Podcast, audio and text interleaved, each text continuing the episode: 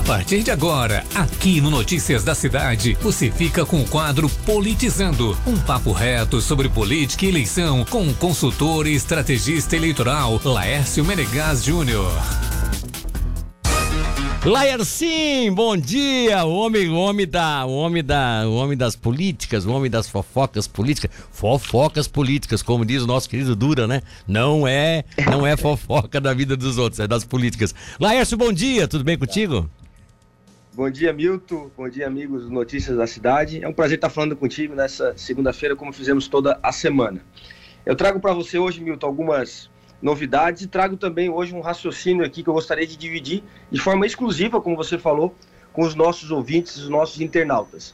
É, primeiro, nós vimos semana passada uma série de pesquisas ser divulgadas aí, Milton, e todas elas com uma tendência. Tirando o Datafolha, que destoa totalmente é, da realidade, e, e a, eu não quero aqui comentar e criar é, nenhum atrito, mas totalmente diferente, Milton, do, é. do, do, padrão né, e do comportamento, é, muito questionável né, é, a, a, os resultados apresentados, mas todas elas tiveram um, um, um, resultado aí interessante, no sentido de convergir para uma eleição fortemente polarizada e com uma diferença aí é, é, entre 5 a 10 pontos, praticamente um empate técnico. Sim. O que chama atenção, Milton, é que 70% das pessoas, isso eu estou falando da pesquisa futura, da pesquisa IPESP, da Modal, da Paraná Pesquisas, todas elas mostram aí um eleitorado que em 70% na estimulada já decidiu seu voto. Sim. E se nós colocarmos isso na espontânea, dá em torno de 65, ou seja, a, fruto dessa consolidação da polarização,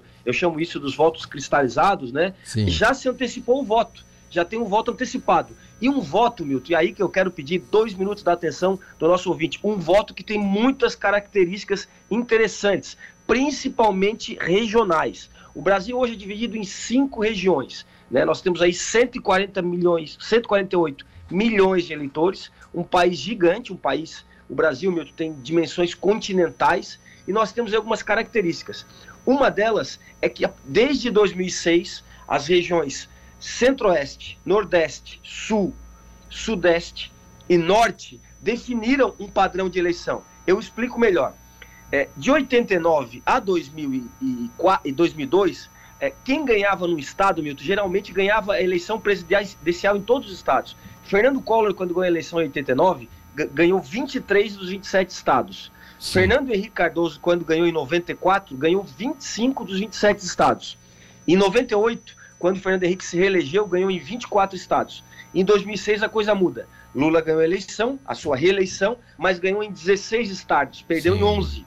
Em 2010 a Dilma ganhou, ganhou em 17 estados, perdeu nos outros 9, nos outros 10.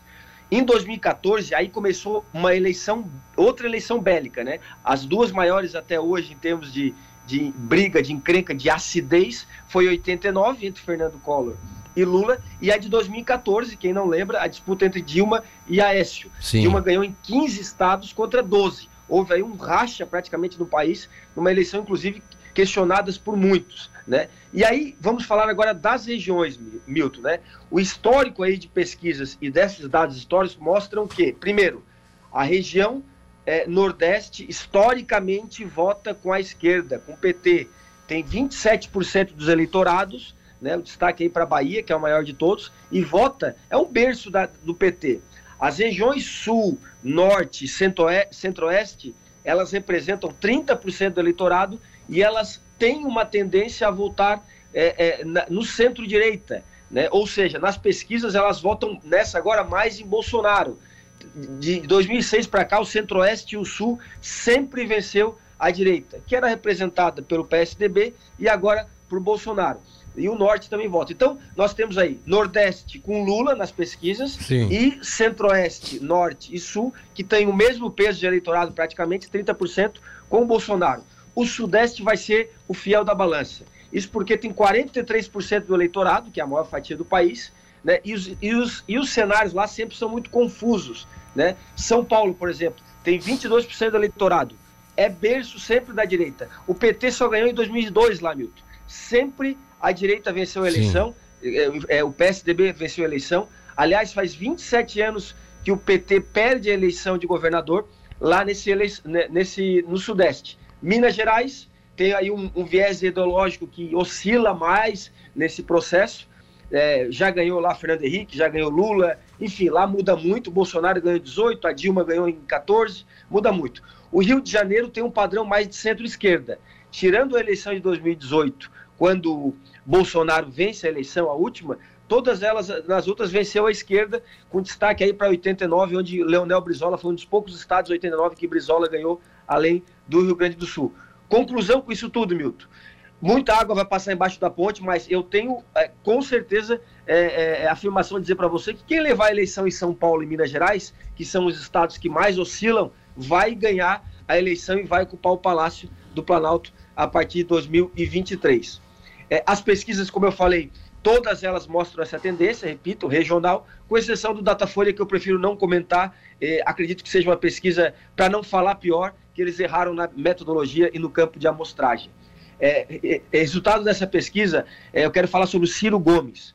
existe um aperto, Milton, muito grande para que o Ciro Gomes desiste da eleição, porque o PT acha que com a desistência dele pode aumentar o seu desempenho no primeiro turno e levar a eleição. Eu repito aqui que ninguém leva a eleição no primeiro turno. Repito que eu já estou falando aqui há bastante tempo no nosso politizando. Nem Lula, nem Bolsonaro. Porque Lula não levou em primeiro turno nem em 2002, no seu melhor momento, e Bolsonaro não levou no primeiro turno no seu melhor momento em 2006. Agora eu quero falar contigo sobre Santa Catarina, que é o nosso último comentário. Santa Catarina uma, um quadro que vai para uma definição muito forte, inclusive com aspectos é, é, e líderes regionais aqui no sul de Santa Catarina, sim, principalmente aqui sim. na Murel, que eu quero falar, dos palanques que são defendidos. O atual governador Carlos Moisés, com a máquina estadual, com um bom caixa criando é, é, é, distribuições aí do plano mil, né, entrega, distribuição de verba. Inclusive teve na Murel esse final de semana, Sim. com o fato de criar, é, além da, da, entrega da Geomedeiras, nós estávamos ouvindo agora o prefeito Samir falar sobre ela com você, também fez uma reunião política de, na, na, na com o prefeito Juarez Ponticelli, o PP é. Colasso, com uma série de prefeitos. É, eu vou falar daqui a pouco sobre isso. Que declarando apoio à sua eleição. O maior desafio dele foi o rompimento com o bolsonarismo que Carlos Moisés fez no primeiro ano, o que foi um erro na minha avaliação, não só de gestão, mas também político de enfrentamento à base que o elegeu. Jorginho Melo está com uma, um forte uma articulação no sentido de acompanhar o, o, o fato de estar no partido do, do presidente Bolsonaro, Sim. de ter um PL organizado, e tem o seu calcanhar de Aquiles no prefeito de Chapecó, João Rodrigues, que é uma ameaça ao palanque tipo ideológico que Jorginho Melo quer fazer, e ele acaba de aceitar a coordenação. João Rodrigues vai ser o coordenador de campanha de Jean Loureiro num palanque, num segundo palanque bolsonarista é, aqui em Santa Catarina. Jean Loureiro já disse aqui que para mim é a terceira via do, do, da eleição em Santa Catarina. A eleição, a terceira via não existe no Brasil, mas para mim a, a, terceira via em Santa Catarina na eleição de governo tem nome, se chama João Loureiro. Principalmente quando ele ajustou o, o apoio do PSD, de Raimundo Colombo, né, onde ele é candidato a senador, tornando-se um bloco bastante competitivo. Exato, exato. Já a esquerda, Milton, com Décio Lima e Dário Berg, definem qual vai ser o candidato da Frente Ampla de Esquerda.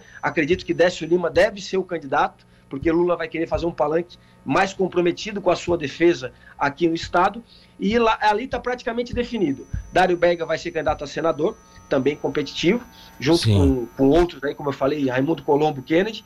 Décio Lima deve ser o candidato a governador. E existe uma briga muito grande pela, pela outra vaga, porque o pessoal quer participar como terceiro elemento, é, colocando a Frano Bopré à disposição, e o PDT traz os nomes aí de Coruja e Jorge Bueira. Vamos acompanhar o que vai dar. O que eu destaco é que a, a dificuldade dos três grandes partidos de Santa Catarina que ainda estão na pista, Milton. MDB, PP e PSDB ainda estão na pista para rolo, né? É. Principalmente o PP e o MDB. Não é verdade?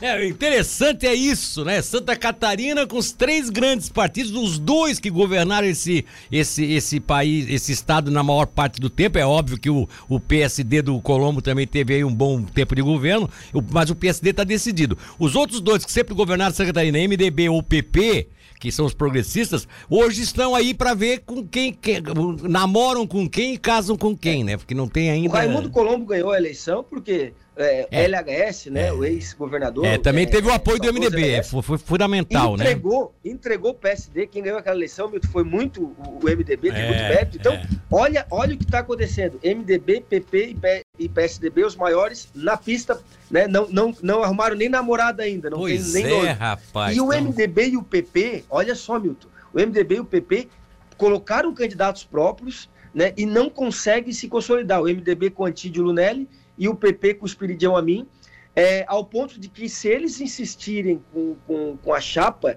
né, eles podem dar um custo aí muito alto para a legenda, né, eles podem encolher ainda mais nesse processo, é, é. o que mostra que a, nessa eleição PP e MDB não, sem, não são o prato principal, estão sendo coadjuvante, né, o acompanhamento digamos assim. Ah, ah, aliás, Esse é o enredo, é. é o enredo da eleição de Santa Catarina. Aliás, eu, eu tá, essa, essa pesquisa que saiu essa semana agora da Real Big Data, que foi parece contratada pelo sistema Record, né?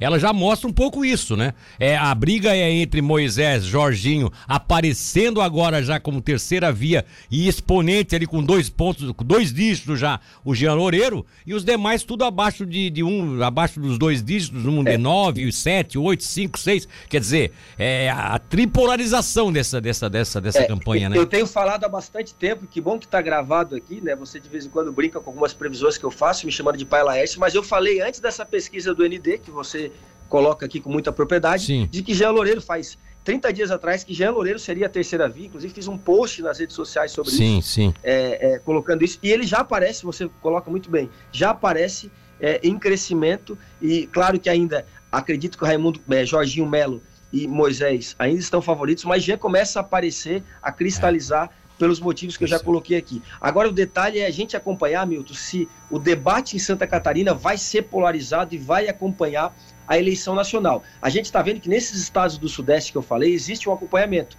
São Paulo, por exemplo, existe uma definição, uma, um encaminhamento entre Tarcísio contra Haddad, ou seja, Tarcísio, Palanque Bolsonaro, Haddad, Palanque Lula. Sim. Em Minas Gerais, existe Zema que ainda pode apoiar Bolsonaro, deve apoiar Bolsonaro, é, e contra Calil, que nessa semana o PSD de Calil, ex-prefeito, que renunciou para disputar o governo, vai apoiar, apoiar Lula. E no é. Rio de Janeiro, outra onda de federalizar a eleição. O atual Castro, né, governador, Castro, Palanque Bolsonaro, contra Freixo, Palanque Lula. Se em Santa Catarina esse debate é, é, é, é predominar, Jorginho Melo tende a crescer e a esquerda começa a ter chance.